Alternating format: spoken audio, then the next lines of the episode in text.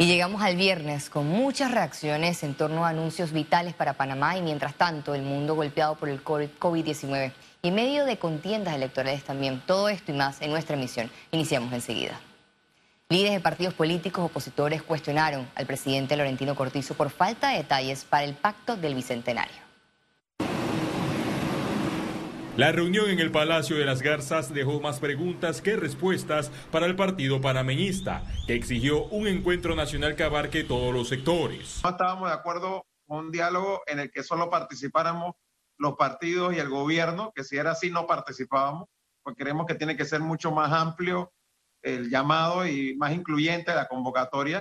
El encuentro no llenó las expectativas de cambio democrático por la ausencia de una propuesta que debió presentarse hace meses. Me hubiese gustado que ayer mismo nos presentaran al partido qué es lo que el presidente tiene en mente, cómo lo quiere hacer y qué temas quiere tratar. Se dijo por encima de que va a haber una metodología, de que van a haber mesas, de que se va a tratar de ser amplio. El oficialista Partido Revolucionario Democrático salió al paso de las críticas y confirmó que la búsqueda de consenso será amplia, con inclusión de gremios empresariales y sindicales. Además también, según se nos ha explicado, eh, habrá la posibilidad de tener debates y discusiones de manera regional y con el aporte de cada uno de los sectores. Por, el país tiene su realidad en cada una de, de las regiones que probablemente sean muy distintas. Y lo importante es que haya participación.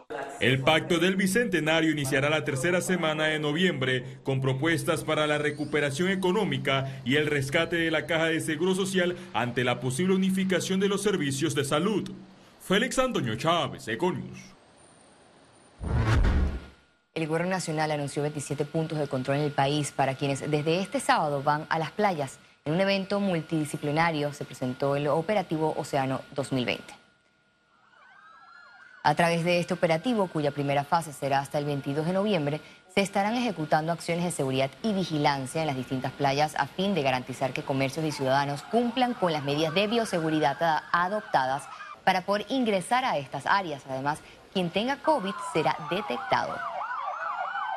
Desde estos puestos tendremos la posibilidad de revisar a través de la cédula y del sistema PAC, implementado por el equipo que ha llevado adelante la organización de la cuarentena en la IG y que está a disposición de la Policía Nacional y todo el equipo de la Fuerza de Conjunta, en donde aparecen registrados aquellos que deben de estar en cuarentena y aquellos que deben de estar en aislamiento por ser positivos. La tasa de positividad de pruebas COVID-19 de este viernes se mantuvo estable en 9.3%. Veamos en detalle las cifras del reporte epidemiológico del MINSA.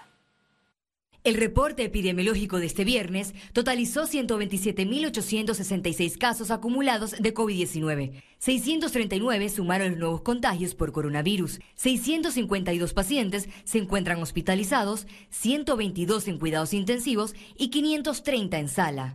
En cuanto a los pacientes recuperados clínicamente, tenemos un reporte de 103.985. Panamá sumó un total de 2.622 fallecidos, de los cuales 10 se registraron en las últimas 24 horas. Cambiemos de tema. La Comisión de Asuntos Agropecuarios de la Asamblea Nacional amplió el debate para la creación de la Agencia Panameña de Alimentos tras recomendaciones de productores, Cámara de Comercio y la Asociación Panameña de Exportadores. La eliminación de la UXA, promesa de campaña del presidente Laurentino Cortizo, continúa en una discusión sin consenso en el órgano legislativo ante la preocupación por importaciones desmedidas en el pasado. Nosotros hemos puesto a funcionar las cadenas agroalimentarias, con lo cual se evita que entre productos de afuera en tiempo de cosecha. Los diputados aprobaron el informe para la creación del Servicio Nacional de Trámites de Exportación e Importación. Tan pronto tenemos el informe, les haremos saber al proponente del proyecto y ya él decidirá si nos permiten hacer sesiones extraordinarias para llegar al segundo y tercer debate de este proyecto. El punto medular del proyecto es la creación de la Agencia Panameña de Alimentos. El artículo 24 y el artículo 38 te da la potestad que al Ministerio de Desarrollo Agropecuario, o sea, al mismo ministro, eh, las facultades que tienen que hacer sanidad animal y sanidad vegetal él tomará la decisión como última instancia. Y eso es muy peligroso. El próximo encuentro de análisis será el miércoles 28 de octubre, cuando se espera continuar el debate por dos semanas más en una subcomisión. Félix Antonio Chávez, Econius. Panamá se unió a la celebración del 75 aniversario de la creación de la Organización de las Naciones Unidas. El marco de la fecha se izaron las banderas de la ONU y de Panamá. Además, se desarrollan diversas acciones informativas y educativas. Se impulsó la participación en el país del diálogo global sobre el mundo que deseamos construir y las principales prioridades de la cooperación internacional. La pandemia nos está dando muchas lecciones y nos está revelando realidades y verdades que la verdad antes no pusimos ver, porque ahí estaban, siempre han estado. Y hay que sacar lo positivo de esto, y lo positivo de esto es que ante una situación tan dramática globalmente, eh, no queda otro camino más que sentarse con toda la seriedad del caso, las diferentes naciones y dentro de cada país, como ya mencioné, los diferentes eh, sectores y tener una agenda común. Economía. El gobierno asegura la transferencia del Vale Digital hasta junio del 2021. En una gira de trabajo por Azuero, el presidente Laurentino Cortizo informó que entre este viernes y el martes 27 de octubre, 492.909 panameños recibirán su transferencia del Vale Digital. Además anunció que este pago a través de la cédula está contemplado para continuar la ayuda en el 2021. Proyecciones del Fondo Monetario Internacional colocaron a Panamá como uno de los países con mejor percepción de riesgo en América Latina. El FMI considera que la economía panameña se recuperará para el 2021 con un crecimiento del 4%. Este optimismo está basado en la recuperación de las grandes economías y del comercio mundial. El informe, por su parte, también destaca que a Panamá le favorece el alza en el precio de materia prima como el cobre. Nuevas multinacionales generarán 8 millones en inversión a Panamá. En 2020, Panamá aprobó 10 nuevas multinacionales para el régimen SEM se estima una inversión alrededor de 8 millones de dólares y con una generación de empleos de alrededor de 400 eh, plazas de empleo. El gobierno eh, mantiene una estrategia para atraer esas inversiones. Estamos participando en muchos foros importantes a nivel internacional. El día de ayer el ministro participó en un foro eh, patrocinado por Ernest Young, en donde participaron más de 800 empresas de Estados Unidos interesadas en la posibilidad de establecer empresas de manufactura en Panamá. Empresarios que están interesados en el tema de EMA y para hacer cosas de manufactura, pero también empresas de logística, eh, también eh, empresas eh, interesadas en diferentes proyectos de construcción.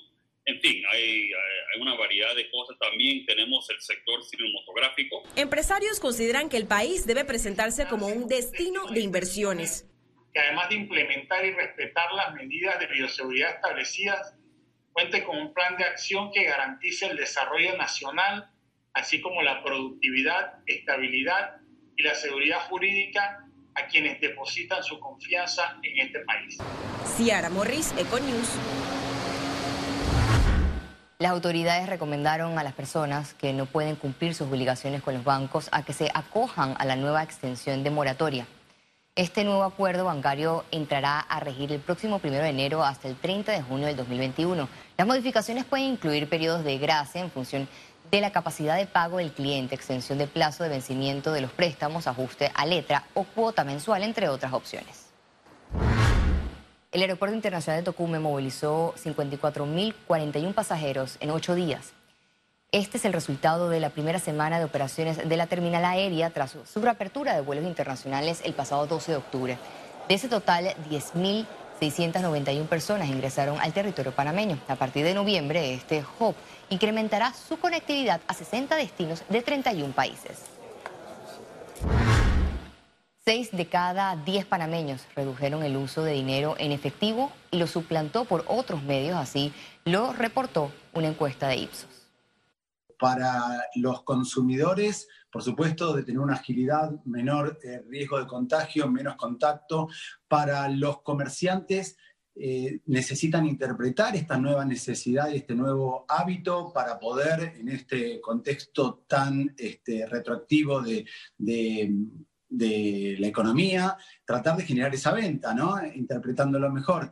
Y después para los eh, bancos es una oportunidad para volverse más ágil, más dinámico, con aplicaciones y servicios eh, cada vez más este, mejores para, este, para esta coyuntura.